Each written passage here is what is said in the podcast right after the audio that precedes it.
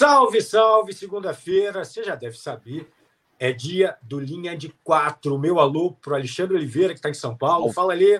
Tudo bom, Saraiva? Boa tarde para você, boa tarde a todos. Tudo ótimo do Sul. Salve, Caco.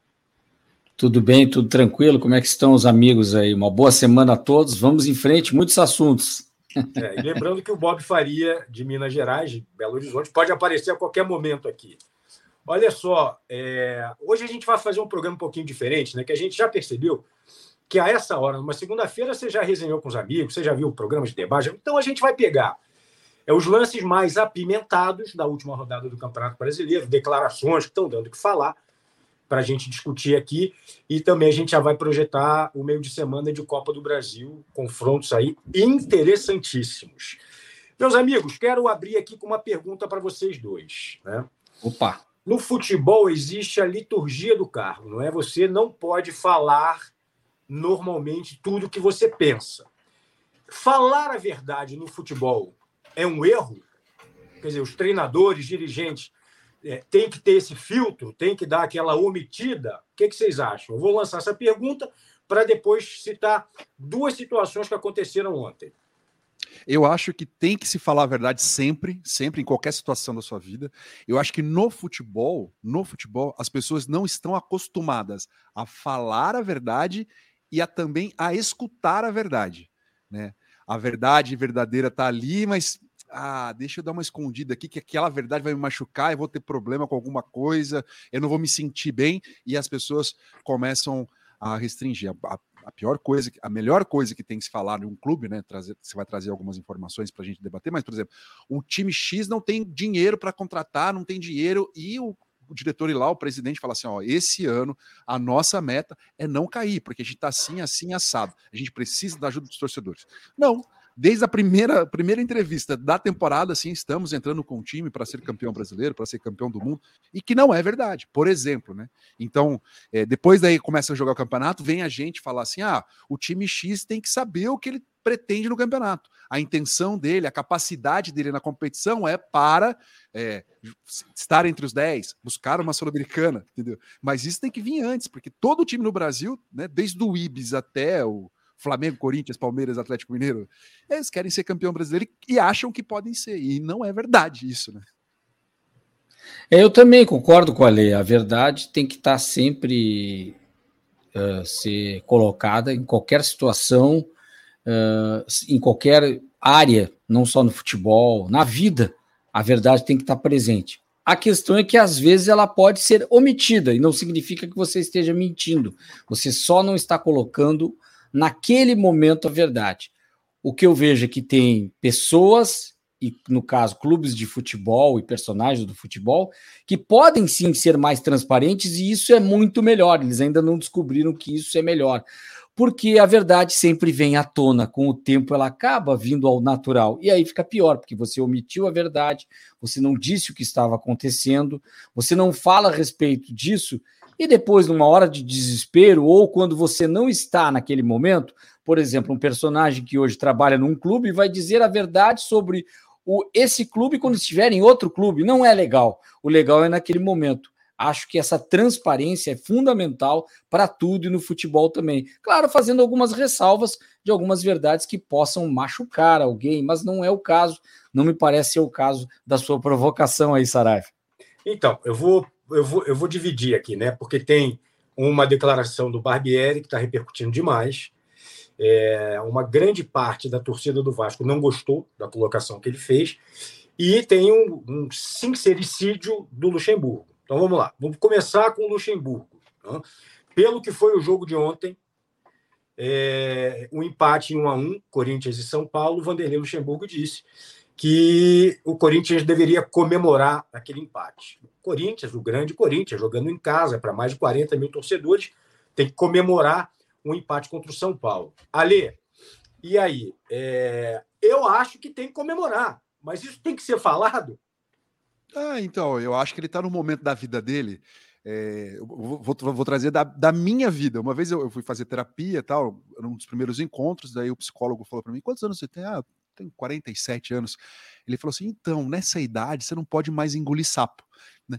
Trazendo para o Luxemburgo que tem 71 recém-feitos. Ele tem que engolir menos sapo ainda, né? Ele tem que viver a verdade o tempo todo. E eu acho que ele foi super honesto no que ele falou. E realmente o Corinthians tem que comemorar, porque jogou pior, vive um, tá numa crise ferrada é, internamente, né? E esportivamente, em campo, tá jogando muito mal. E como foi a partida, pô, conseguiu um pênalti super.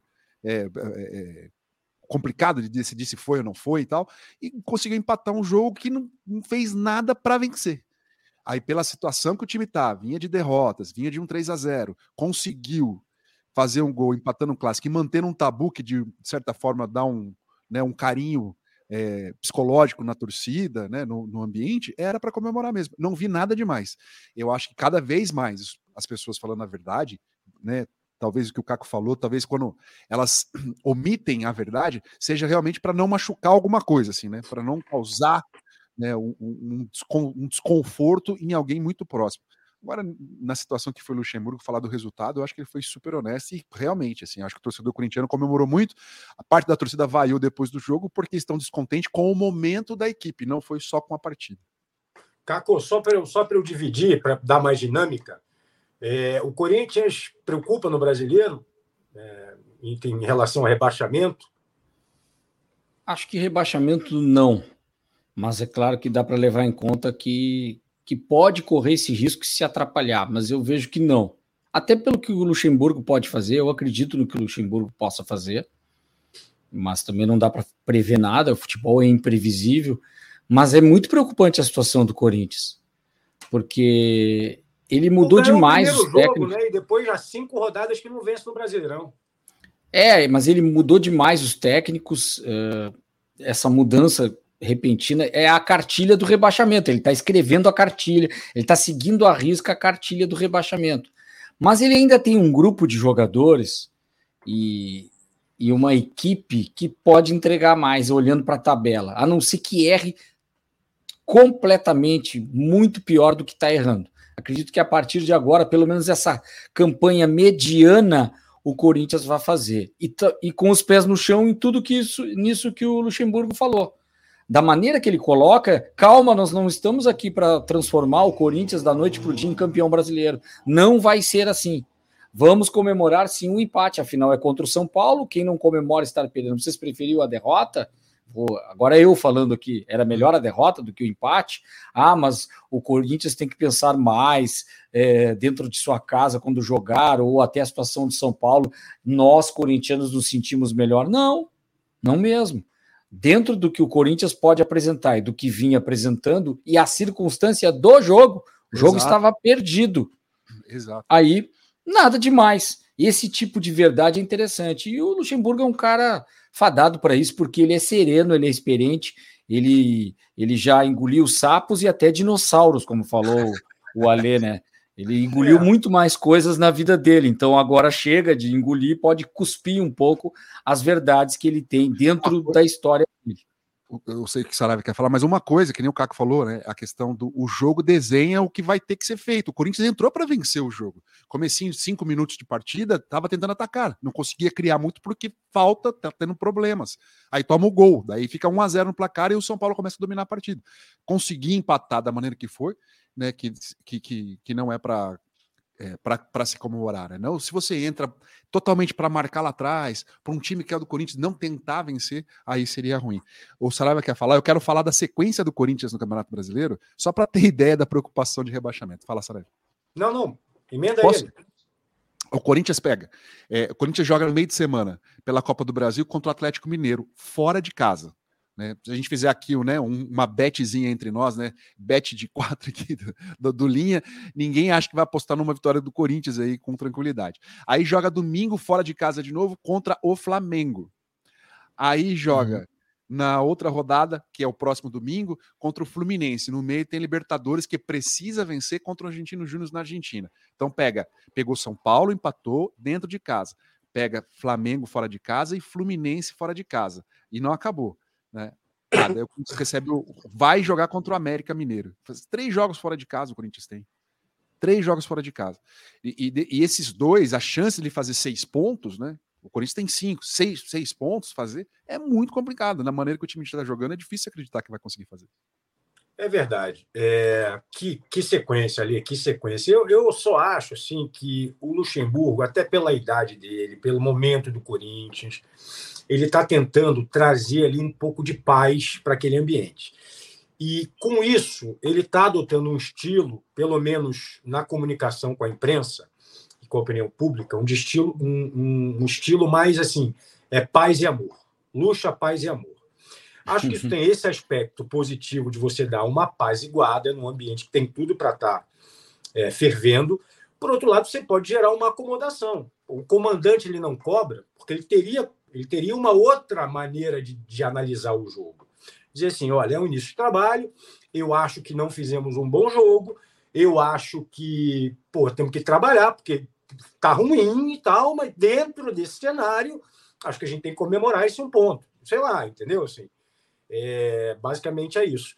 E aí eu já, já vou passar para o outro assunto. A gente vai voltar ainda em Copa do Brasil e tal, que foi a entrevista do Barbieri, né? O Vasco perdeu em casa de novo, já tinha perdido para o Bahia, é, perdeu para o Santos por 1 a 0 é, e no final do jogo, aí o Vasco já está caindo ali, né?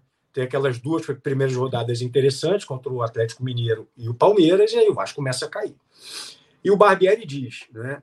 até fazendo uma referência à pergunta que foi feita. Né? Não foi uma, uma coisa que ele pensou na hora. A pergunta tinha a ver com isso. Ele diz: olha, o Vasco é um paciente que está no, no CTI há muito tempo. E um paciente em estado grave não vai se levantar de uma hora para outra e começar a andar. Isso eu não, eu não vi problema é, nessa metáfora. O problema é na sequência, que é uma verdade, aí que a gente vem em verdades e omissões e mentiras. Ele falou: o Santos nunca foi rebaixado, né? Responderam: não. Então, a gente está falando de um adversário, perdão, que está na elite, acostumado a jogar na elite, e que por isso, né? Então, assim, ele é, levantou o Santos para posicionar o Vasco onde o Vasco está. Mas a torcida não gostou. Segue ali, porque eu estou aqui. Ah.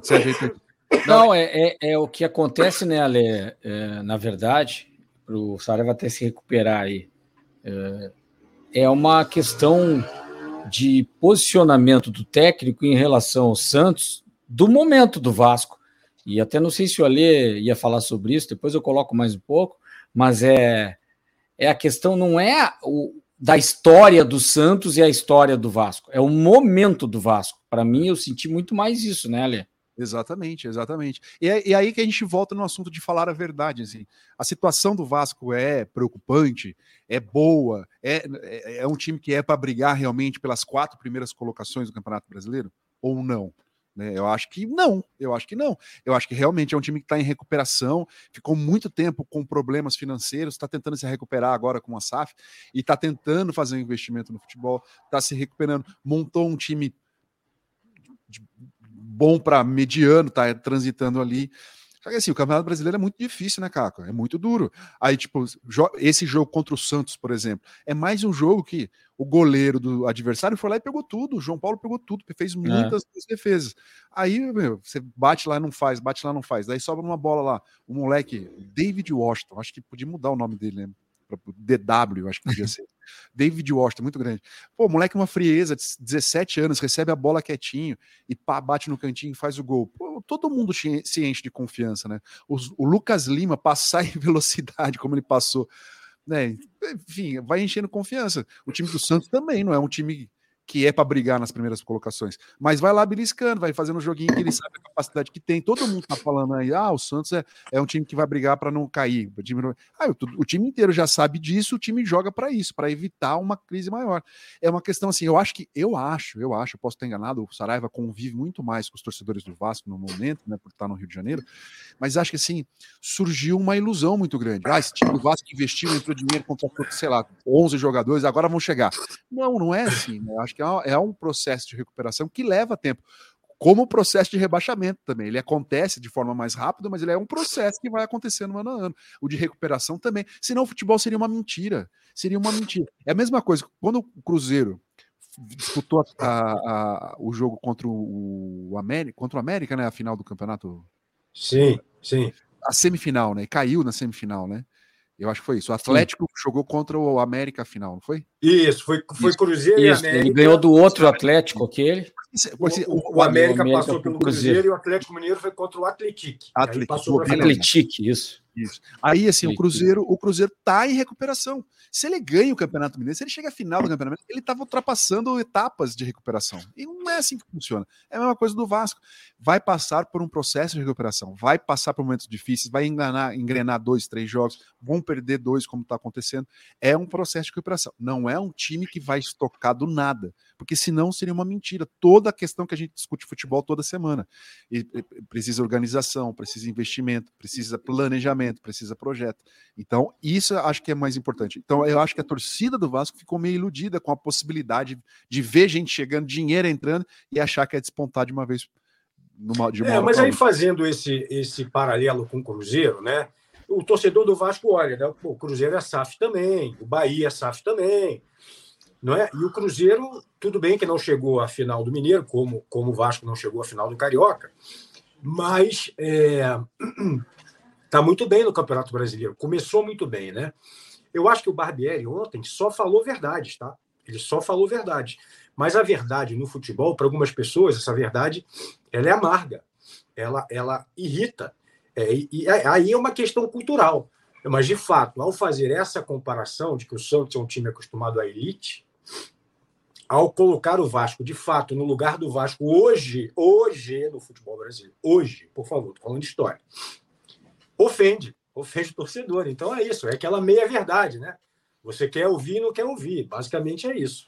É que tem, tem um aspecto que é muito mais, que está tá me preocupando muito mais. Daqui a pouco a gente vai falar da dupla Grenal também, que eu tenho falado, usado essa expressão. Uma coisa é queda de divisão, outra coisa é queda de patamar. E esse ano está acontecendo justamente por essa entrada do Botafogo do jeito que veio, Cruzeiro do jeito que está vindo, a SAFs, alguns organizados como o Flamengo, com seus problemas, enfim, mas está com muito dinheiro, tem um elenco muito forte. Palmeiras, que para mim é o melhor exemplo na linha ainda de associação, que é uma discussão do futebol brasileiro que, de certa forma, o Barbieri não colocou isso, mas ele poderia, poderia ser interpretado, pegar isso e interpretar de uma maneira até positiva, de que o Vasco precisa saber em que lugar que ele está.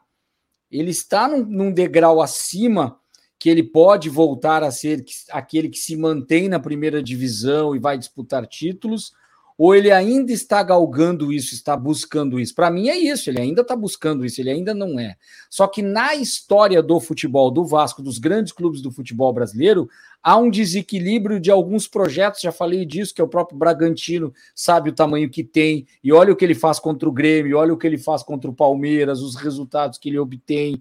Ele é um time que está muito bem projetado e alinhado com o seu objetivo. O Vasco ainda está perdido. Não significa que a SAF, talvez essa confusão seja um pouco porque tem o Flamengo dando certo.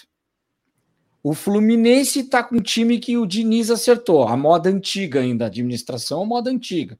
Futebol com vice-futebol, aquela coisa, não tem. Tem um patrocinador forte, sempre Como teve. Como é o Flamengo. O Flamengo também é moda antiga. Como é o Flamengo, os dois modelos iguais. Aí o Botafogo, que tem o modelo de SAF, dá certo o, o, o estranho no Mas ninho. Eu acho cedo para falar que deu certo, cara. Eu também acho. Não, não, não. Tá, não, eu não estou falando eu, não estou dizendo a minha percepção, a percepção do torcedor do Vasco. Sim, sim. Ele está enxergando dessa forma. E por isso que ele se ofende sim. quando o Barbieri diz a verdade.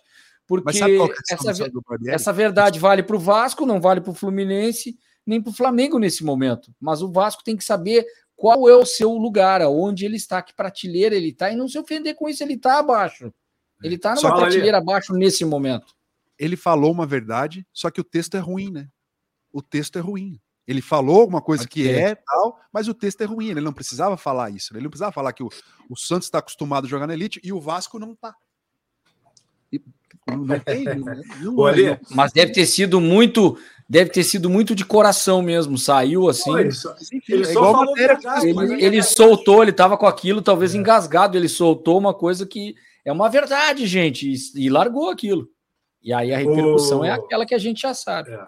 Agora, o, ali falando da bola, só para a gente passar o assunto Vasco aqui. O problema do Vasco é o seguinte, cara. O Vasco é um time que ele joga bem se defendendo, sendo reativo, né? Quando ele está em, São em São Januário, com a torcida que ele precisa propor, ele não está conseguindo. Esse é o problema. Foi assim contra o Bahia, foi assim contra o Santos, entendeu? O Santos jogou fechadinho ali, o Vasco tentando propor, e o Santos foi lá numa bola, depois se defendeu, enfim. É, algum destaque mais de São Paulo aí, ali? O Palmeiras deu uma tropeçada com o Bragantino, mas continua ali bem na classificação, segundo colocado, né? Uhum. Passando os resultados aí. É, um a um, né? O Palmeiras. É, e o jogo com o mando do Palmeiras, né? O jogo, mas o Bragantino sempre complica a vida do Palmeiras, né? No, há uns dois anos, o, o Abel, quando o Barbieri era técnico do Bragantino, o Abel, toda vez que enfrentar o Bragantino, falava: é que esse time é muito bom, vocês têm que falar desse time, que esse time é muito bom. Ele sempre elogiava. O que, que acontece? É um, o Bragantino tem um jogo muito físico, os caras são muito fortes fisicamente, eles correm muito, eles trombam muito, e isso incomoda um pouco o jogo do Palmeiras. Né? O Palmeiras criou e, e, teve chance e não conseguiu marcar. E o Bragantino teve até chance de, de, de vencer o jogo. Então foi, foi, um jogo aberto, porque o Palmeiras, quando joga em casa, não, e é um estilo do Palmeiras também, não é um time que só marca, né? Ele, eh, eh, acho que a, a, questão do Palmeiras, quando o pessoal fala, ah, joga feio, só marca, foi no primeiro ano da, do Abel, quando ele estava entrando na equipe. Depois de colocar a metodologia, nunca mais se defendeu. E o Bragantino é um time que incomoda muito. Né? É, só queria só elogiar o São Paulo e elogiar o Dorival Júnior, né? Só para fechar esse, esse assunto. O Santos tem o. Tá falando com o Caco que tinha que mudar o nome do, do moleque para DW, né? O David Washington, 17 anos está eh, virando titular do time, né? O Odair coloca ele e parece realmente ser um, um, um menino diferenciado. Assim. Claro que é muito cedo falar, comparar com alguém assim, mas o moleque tem personalidade e uma frieza que outros moleques não têm assim, na idade, que é típico da idade ser mais afobado. Então, muito legal aparecer mais um jovem no Santos. Tomara que, que vingue mais para frente. Que vingue. É. Não, é muito legal, sim, mas tem que ir com calma mesmo, né? É, o Hendrick aí, né, que, enfim, apareceu como apareceu e agora deu uma. Enfim, isso é, acontece ele, mesmo. Né? Continua tendo oportunidades, mas assim, é longe do que a gente imaginava que ia acontecer é. com ele. E, mas o São Paulo, o São Paulo, se você pega a escalação do São Paulo, são, são jogadores assim que, poxa, mas esse cara jogava onde? Jogou da onde? Tal, você não sabe muito assim e tal.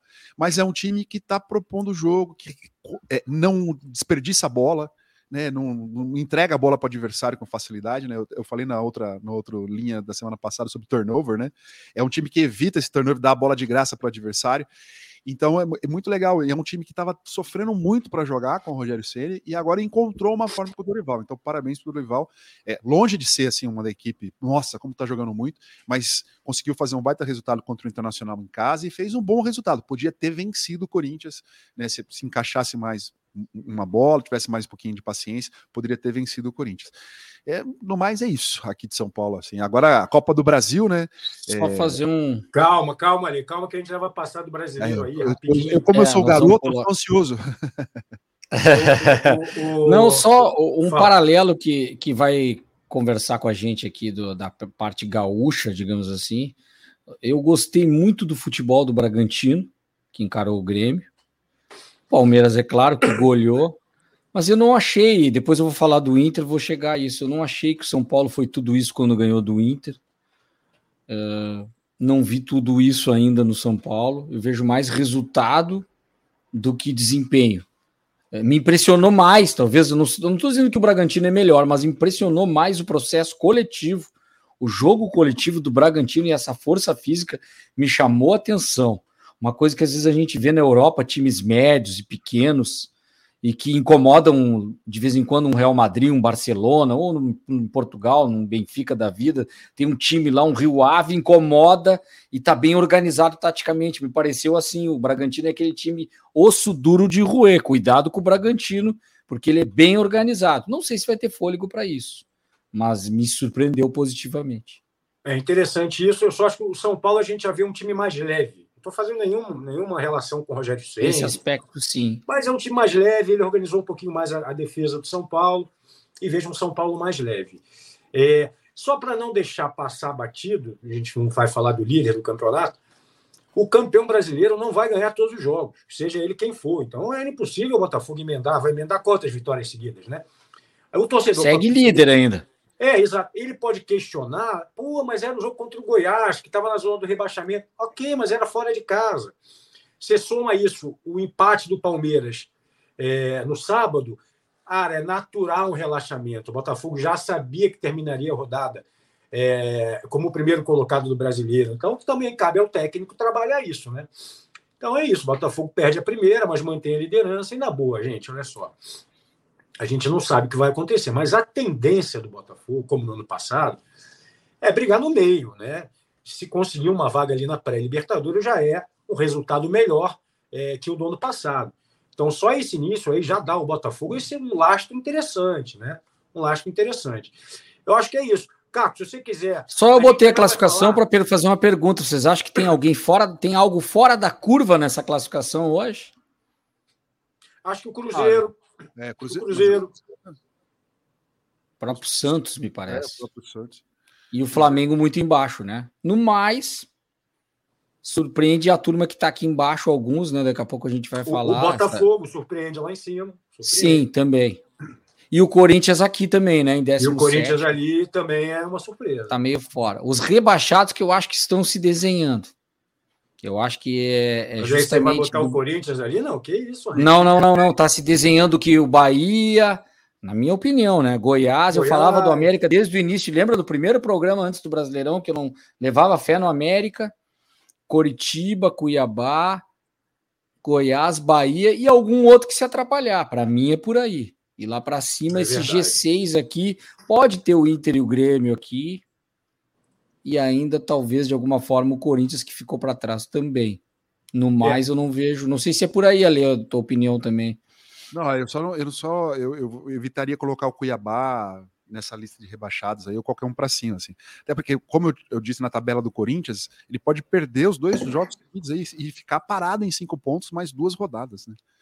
E aí vai, vai ser um, um campeonato de E ainda tem ali. E ainda é, aí depois que tu gruda ali, fica depois que tu ah. cola no, no rebaixamento, time grande. A, a, a crise vem de um. É, a gente falou sobre isso, mas é perigoso. E ainda né? tem, e ainda tem aqueles cânticos homofóbicos no clássico ah. É, então, e aí a Procuradoria do STJD denunciou ao tribunal. O tribunal, então, acatou essa, essa denúncia e está investigando, e o Corinthians pode perder três pontos, segundo o regulamento do campeonato. Então você vê quando o negócio está ruim, ele ainda pode piorar. Né? É, não sei se vocês querem comentar alguma coisa sobre isso, mas é um assunto repetitivo, que o Corinthians é reincidente, não é a primeira vez que acontece, um time que defende tanto, não é? A questão da igualdade, do combate ao racismo, e aí a torcida parece que uma parte, uma grande parte, não consegue entender que além de ser algo hoje em dia que não cabe mais, não cabe mais, as pessoas que têm esse tipo de pensamento, elas estão à margem é, de tudo que a gente está vivendo, à margem de uma não. sociedade que a gente vive hoje, mas ainda continua acontecendo e pode prejudicar o clube, né? É, eu só a única coisa que eu sempre defendo, a impunidade não pode continuar, tem que ser punido. E enquanto não punirem o clube, o torcedor não vai entender isso aí. Aconteceu o episódio do Grêmio para mim é exemplar. Eu nunca mais vi eh, de forma tão aberta. Claro que tem racistas ainda em todas as torcidas, não vou falar só do Grêmio. Em todos, todos os ambientes sempre tem alguém que é racista e não se apresenta mas nunca mais, depois da punição do episódio Aranha, a torcida do Grêmio uh, e alguns torcedores se manifestaram daquela forma, porque eles sabem que podem ser prejudicados. Se não fosse punido, viria de novo. Então tem que ser sempre punido o clube, porque o torcedor, no fundo, ele está sempre irritado, indignado com o seu clube. Não, não adianta prender ele, claro que também tem que ser preso quando é um caso individualizado, mas não adianta. Eu vejo isso. Tem que ser uma punição severa nesse sentido. Também acho. É, a punição vai, vai ensinar melhor do que colocar plaquinha, colocar aviso no, no, placar, ah, não fale, não xingue e tal. Se não punir, vai acontecer de novo, vai acontecer no jogo de volta, porque daí a torcida de São Paulo vai querer revidar, e assim vai. Então a punição. Eu acho que a punição vai existir. Eu não acho, eu não acho que vai chegar a perda de pontos, mas eu acho que vai existir perda de mando, que é a possibilidade, e multa, né? Eu acho que isso pode acontecer mesmo. É. O pessoal, eu vou deixar, quando a gente for falar da Copa do Brasil, então eu não vou falar da dupla Fla-Flu agora. É, já passamos aí pela, pela turma de São Paulo. Caco, você quer dar algum destaque para a dupla é, Grenal ou deixamos também, ou já podemos passar para a Copa do Brasil e aí você dá uma pincelada geral?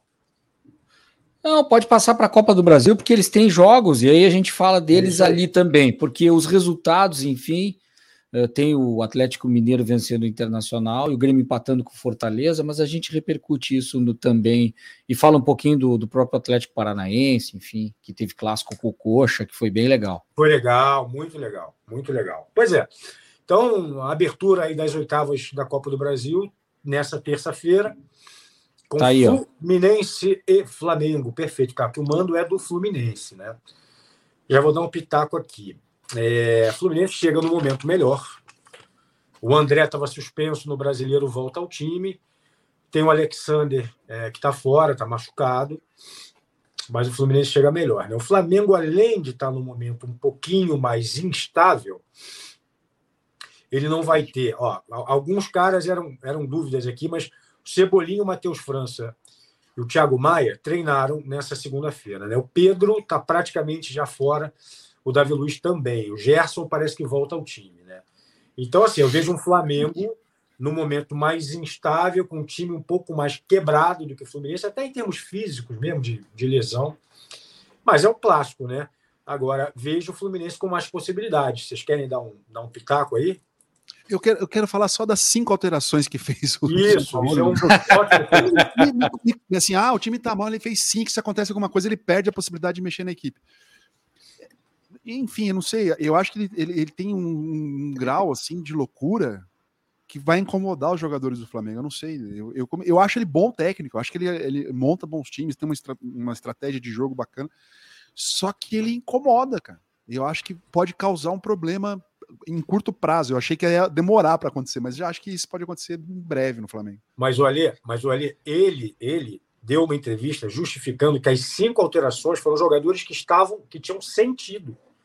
Não foram alterações táticas. Ele disse isso. Ah, é? Só que ao fazer as cinco, ele termina o jogo, por exemplo, e dois caras do Bahia expulsos, a dupla de zaga. Ele termina o jogo com o Arrascaeta se arrastando e o Gabigol também, entendeu? Mas ele justificou. Ele, ele, ele é, ele teve essa justificativa, mas alguma coisa. Então não é tão louco assim. Mas igual, é, talvez tenha por isso que foram cinco, talvez ele, mas talvez ele fizesse quatro, um ia ser machucado, ou, hum. ou três, né? Ou de repente em 15 minutos do segundo tempo já saiu mais dois. É. A verdade é que eu vejo assim que a minha dúvida é, a gente falava muito do dinizismo, né? É, tem essa coisa do São Paulismo eu não sei se é, tem um lado, ele é o excêntrico ou é ousado. Essa ousadia, ela dá certo na seleção do Chile, Universidade do Chile, uh, em alguns jogos de algumas equipes, mas eu vejo assim, eu tenho minhas dúvidas ainda de um trabalho que, que deixa a gente em dúvida do que aonde ele pode chegar, principalmente com instabilidade em, grupos de jogadores como aconteceu com a seleção da Argentina, mas é claro que alguns jogos você vê na bola, na ideia da pressão alta, enfim, funcionando.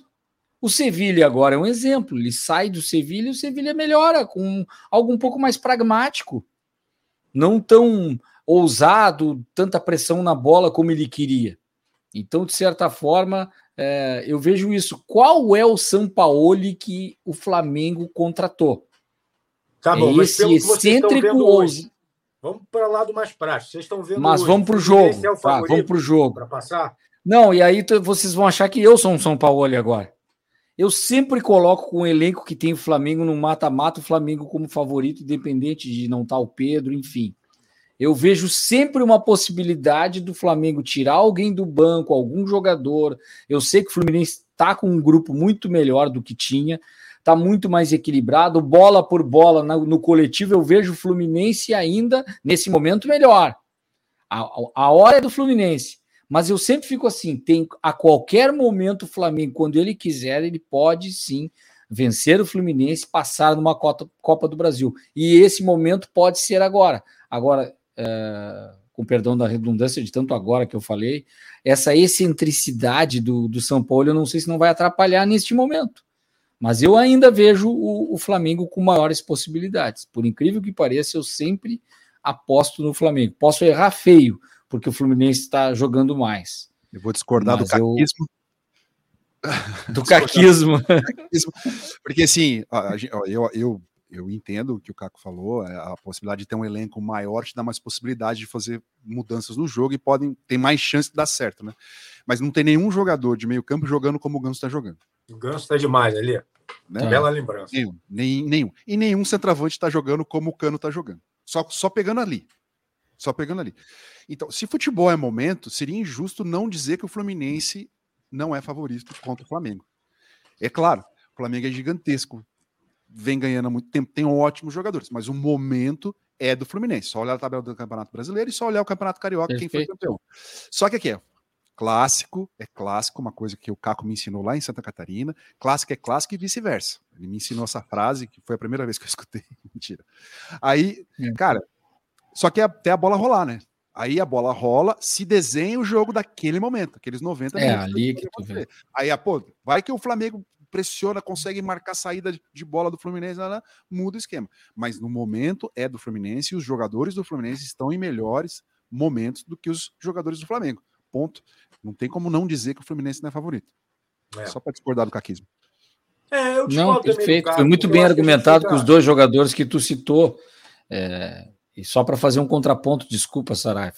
É, o, o Ali está muito certo, me deixa até um pouco em dúvida, mas eu digo o seguinte: eu, eu apo é a minha aposta, não é o favoritismo. Eu estou apostando que o Flamengo possa passar pelo Fluminense com o que tem, mas favorito, o momento é do Fluminense, né? É. Acho que é isso. Que... Eu acho que é isso. Eu acho que a gente fica eu muito com a ideia assim. de, do... não, de 2019. É difícil, né? Aí os é um caras não têm né? elenco, mas a fase não é boa. Ô, Caco, tecnicamente, os jogadores não estão rendendo. O Arrascaeta voltou um pouco. Não está rendendo o que estava. O Gabigol não está rendendo o que estava. O Everson Ribeiro não está rendendo o que estava. É isso, essa é a verdade. Ah, que tem elenco, tem elenco, tem elenco. Tem elenco, é elenco é de novela, cara. Isso aí o cara tem que Mas ninguém desaprende a jogar. Tudo Cuidado bem, mas... da hora, da noite não, mas dia. Assim, mas o, o, momento não é, não é dos melhores, isso é um fato. Agora, você quer falar aí de Caramba, Grêmio Cruzeiro, né, cara? É. Complicado, hein? É. Aí, então os confrontos todos, né? Vamos, vamos pro, pro, pro bloco Como tem muita cara. coisa, eu vou ser bem sucinto no que eu penso. Vai lá, vai lá. Como tem muita coisa, eu vou começar pelo Grêmio e Cruzeiro. Eu vejo o Cruzeiro num melhor momento, até pelo confronto que já tiveram. É a intensidade a do Cruzeiro é maior. É. é, o... Mas o Grêmio não tem a, a, a casca de jogadores, tem o Soares mas não tem o elenco que tem o Flamengo. E outra, eles chegaram agora, a maioria dos demais jogadores. Enfim, Vina, Carbajo. Uh, e, tem, tem o, e tem uma novidade no Grêmio: que o Bitelo tá com uma lesão. E ele tá jogando no sacrifício. Ele não tá treinando e tá só jogando. E para mim, o melhor jogador do Grêmio é o Bitelo hoje. Que é o jogador do Grêmio que é o melhor, assim como era o Ferreirinha. Traz caras de fora. O PP voltou, enfim mas fez um jogo bom no primeiro tempo contra o Fortaleza, mas muito ruim no segundo tempo, quando o Fortaleza poderia ter vencido. O Grêmio sofre uma goleada do Palmeiras, não está num bom momento. O Grêmio gerou uma crise com o seu goleiro, não resolveu essa crise ainda. Depois dessa crise se atrapalhou. O Renato deu uma coletiva de um jeito, depois no outro jogo falou outras coisas que se o Grêmio jogasse dessa forma não ia classificar. Ele está mais ou menos dizendo agora o que, o que eu estou concordando que contra o Cruzeiro muito difícil, mas claro que é um jogo gigante. O Grêmio também, assim como falei do Flamengo, pode se reinventar e nesse jogo, quem sabe, tem time com o Cruzeiro, aí sim, em termos de elenco, de possibilidades, eles podem se equiparar. Eu vejo ainda o elenco do Flamengo com o Fluminense melhor. Mas é, é um jogo muito mais difícil do que falar de Internacional e América, que por incrível que pareça, aí é um meio que um sobrenatural de Almeida do Internacional. O Inter, ele é fadado para esse tipo de momento. O América é o pior time do Campeonato Brasileiro. O Inter não vive um bom momento. Tem essa derrota para o Atlético Mineiro, que até em alguns momentos do jogo jogou melhor. O próprio São Paulo poderia ter feito gols, enfim. Mas o Inter não tem ataque, tá mal na defesa. O Inter tem o pior ataque do Campeonato Brasileiro, ou seja, a gente está olhando só a tabela, o ataque do Inter é pior que o do América. E o Mano tá querendo mudar o time agora, tá buscando alternativas, talvez finalmente botando o Pedro Henrique ou de centroavante, ou em algo que eu já havia falado, que agora eu acho um pouco arriscado é colocar uma linha de três zagueiros, com o René indo para para a linha de zagueiros e saltando até o Pedro Henrique sendo um ala, mudando, porque o Inter ele não está conseguindo jogar quando precisa vencer o jogo, propor o jogo. E esse é o tipo do, do confronto que eu vejo assim: olha, periga perder de 1 a 0 para o América, e aí no, no jogo da volta no Beira Rio, o América empata e elimina o Internacional, onde há uma atmosfera de desconfiança enorme. Calma, o profeta. Não, não é profeta, mas é uma alma, alma, alma, uma atmosfera terrível para o Inter dentro do Beira Rio. O torcedor não acredita. Tem caras aí, desses torcedores de, de redes sociais e, e, e alguns esses que vestem a camisa, aí exagerado, mas dizendo palavrão, ofendendo o internacional, e isso está inflamando a torcida contra os jogadores. O ambiente não está bom. Inclusive, o Maurício, que era herói contra o Flamengo, já, Ih, já é candidato a é. sair do time. Pois então é. é uma confusão. Não, e no mas Grêmio, foi, eu vejo. eu vejo... Aí que tinha sido afastado por causa daquela operação. Sim, por causa da, da questão do, do da, das apostas, máxima, né? Porque ele recebeu, ele recebeu é. uma, uma, um pedido e, e, e, teria confirmado, ainda tem toda isso. uma investigação tá. de que ele recebeu, ó, tu quer entrar no jogo, no esquema? Não, não quero, foi só isso, mas aí ele tá. aparece nas ligações. Tá. É só isso e ele foi afastado pelo Inter, prejudicou o Inter num jogo, né? Porque ele não estava legal para participar do jogo uh, e o Inter perdeu esse jogador. Então é complicado a situação do Inter, é, ela é, é, há um momento de turbulência e o Mano já tem pela primeira vez em todo o período que ele treina no Internacional três derrotas consecutivas. Então aí eu vou usar uma frase do Luxemburgo: o empate do Inter contra o América será um ótimo resultado nesse momento. Tá certo. O Ale, eu vou passar pelos jogos menos pesados para deixar o mais pesado de São Paulo contigo. Aliás, dois, tá? Eu acho que pelo sorteio, a chance do Santos avançar contra o Bahia ela existe. Vai ser, acho que, um confronto bem equilibrado. Ah. Mas, assim, você imaginando o confronto do Santos com outros clubes ali, então, assim, vejo para o Santos uma possibilidade boa de avançar às quartas de final. Isso significa estar entre os oito da Copa do Brasil e significa dinheiro para o Santos é muito importante. É, Palmeiras e Fortaleza, se o Ali quiser falar um pouquinho. Ah, não, então, deixa eu passar aqui Esporte São Paulo. Acho que o raciocínio para o São Paulo é o mesmo, né? O São Paulo, lembrando que avançou até a semifinal é, no ano passado. Não foi isso ou estou enganado? Foi isso, né? E pega o esporte, é um adversário muito possível para o São Paulo também, para chegar às quartas de final, ganha grana. Aí sobra ali Palmeiras e Fortaleza, um confronto bem interessante. Abel Ferreira e Voivoda, acho dois dos melhores técnicos do Brasil, atuando no Brasil no momento, junto com o Fernando Diniz, e Atlético Mineiro e Corinthians. Nossa, esse vai ferver ali. É, é o jogo mais difícil ali e, o Corinthians vai jogar muito fechado. Aí eu acho que é um, é um jogo que o Corinthians tem que jogar fechado e buscar um empate realmente já em sequência para não tomar um resultado que elimine o Corinthians para o jogo de volta. O Corinthians tem uma sequência muito dura, né? Se pensar assim na hierarquia, assim, ah, é o jogo mata-mata e eliminatório, mas ele tem praticamente eliminatório na fase de grupos da Libertadores também na sequência. Então é bem delicada a situação do Corinthians. É, acho que o Atlético é mais time, tem um, um, um ataque muito mais preparado para isso. O Corinthians tem muita dificuldade de transição física. O Luxemburgo falou isso na coletiva pós-jogo de São Paulo. É, ele quer botar o time para marcar sob pressão, subir a marcação, mas ele não conseguiu ainda. O Corinthians marca meia, meio campo ainda, porque ele acha que fisicamente o time não tem condições de fazer isso. É nítido isso, e é nítido, é nítido. O Corinthians não consegue e tem problemas na marcação. Quando sobe a marcação de pressão, fica um buraco absurdo no meio e os outros times conseguem passar com facilidade. Então o Corinthians vai jogar fechado, vai jogar no contra-ataque. É, ele colocou o menino Wesley para jogar, um menino interessante aí, que é 880, né, pela idade vai para cima, consegue passar e na hora de decidir passa errado. Enfim, acontece muito isso. Mas acho muito difícil o Corinthians conseguir se classificar contra o Atlético Mineiro. Acho muito difícil pela situação. Sobre Palmeiras e Fortaleza, acho que o Palmeiras é favorito contra o Fortaleza.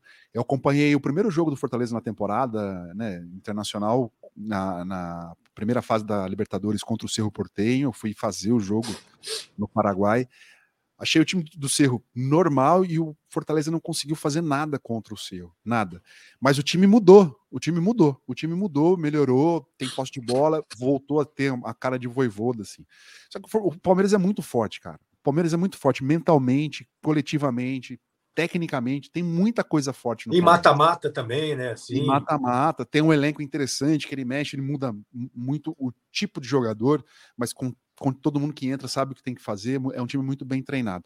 São Paulo Esporte, eu acho que se fosse há três semanas, né, eu, eu diria que o, que o São Paulo não conseguiria passar, mas hoje eu acho, eu tô postando muito mais no São Paulo, porque é um time que está se encontrando. Concordo com o Caco, contra o Internacional não fez um grande jogo, mas fez um resultado que acalmou, sabe? Uf, tirou um peso, o time conseguiu vencer, conseguiu trabalhar uma semana, vai jogar contra o Corinthians, faz um jogo bom, todo mundo tá dizendo que foi um jogo bom, não ganhou por detalhes e tal, mas fez um jogo bom. Então o time entra com mais confiança. Assim como o Santos entra com mais confiança contra o Bahia, né? Porque o time vem de uma melhora, vem de um resultado positivo importante fora de casa, né? Vai jogar em casa de novo, tal, né? A, a Vila é sempre um lugar especial para o Santos jogar, apesar de não ter uma torcida gigantesca que lote todo o jogo, mas é um lugar que, que é confortável para o Santos jogar. Então acho que o momento assim é para tirar proveito, né? O time vem de confiança, tira proveito, faz dar um golzinho, 2 a 0 se fecha, faz 1 a 0 se fecha, tal. Importante para quem está jogando em casa é não perder e para quem está jogando fora conseguir empatar, né? Corinthians, é... só o Corinthians joga fora? Só o Corinthians. É, e o São Paulo. Ah, o empatezinho na Copa do Brasil para tentar decidir em casa, depois de, sei lá, mais. É, é uma boa. Mais outra semana que dá tempo de melhorar a equipe de alguma forma, trabalhar, principalmente para o Corinthians, né? Começando um trabalho de uma semana e meia do Luxemburgo. né? Daqui para frente, acho que é cara de Luxemburgo. Agora o, o, time é joga como o Luxemburgo quer. Então, um pouquinho mais de, de, de, de tempo para esses caras aí, pra, principalmente para o Luxemburgo, para o Corinthians, Dorival, vão fazer muita diferença. É, pois é. Aí, essa questão do empate fora, eu vou passar para o Caco, que eu acho que um confronto que é bem interessante, Atlético Paranaense e Botafogo. Porque eu vejo times, times é, com alguma semelhança, tá? É, são equipes bem montadas, mas que não têm nomes assim muito badalados, né? Então existe trabalho ali, né? É, nos dois casos, eu digo. Então, eu acho também um confronto equilibrado. E para o Botafogo jogando na arena, o um empatezinho vai ser ótimo, Caco. Acho que o Furacão vai tentar, vai tentar é, é, terminar o jogo em vantagem para viajar então para a volta no Rio de Janeiro. É, eu vejo o Furacão muito organizado em tudo. Trocou o Turra pelo Filipão, mas é uma sequência. O Filipão tá ali junto, né? É, só inverteu, os papéis foram invertidos. Ele era auxiliar, claro, mas o, o Filipão está ali numa coordenação, a parte da experiência, da, da, da questão de visão, de, do todo do, do, planejamento do Atlético Paranaense e algum macete, alguma coisa. Não aquele macete antigo, não é disso, macete de jogo mesmo, conhecimento do Filipão, ele passa. Eu vejo como um elenco equilibrado, um time que trabalha muito forte, pensando em Libertadores da América e mata-mata muito forte. O Botafogo está entrando nessa fase e que tem um pouco a ver com aquilo que eu falava de patamar.